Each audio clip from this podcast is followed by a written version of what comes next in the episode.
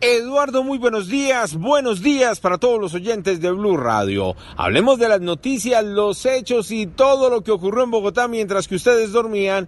Y comenzamos con los bloqueos no solo en la capital del país, sino también en Cundinamarca, porque hasta las 10 de la noche un grupo de manifestantes estuvo por la calle 22, que es la vía principal del municipio cercano a Bogotá.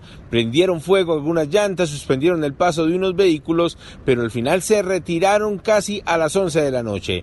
Mientras tanto, en la capital del país, antes de las 12, un grupo de vendedores de carne se instaló frente a la autopista sur y en el frigorífico Guadalupe denunciando irregularidades a la hora de la distribución de carne en todo el territorio nacional.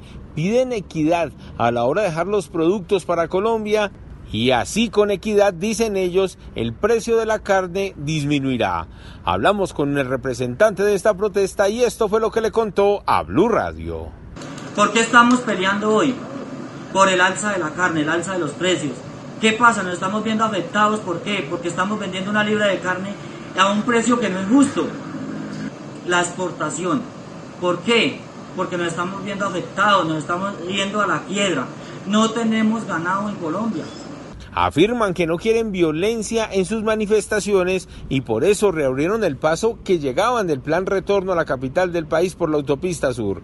Pero dicen que de no haber un acuerdo, de no haber una mesa de concertación, volverán a bloquear la entrada sur a Bogotá. Eduard Porras, Blue Radio.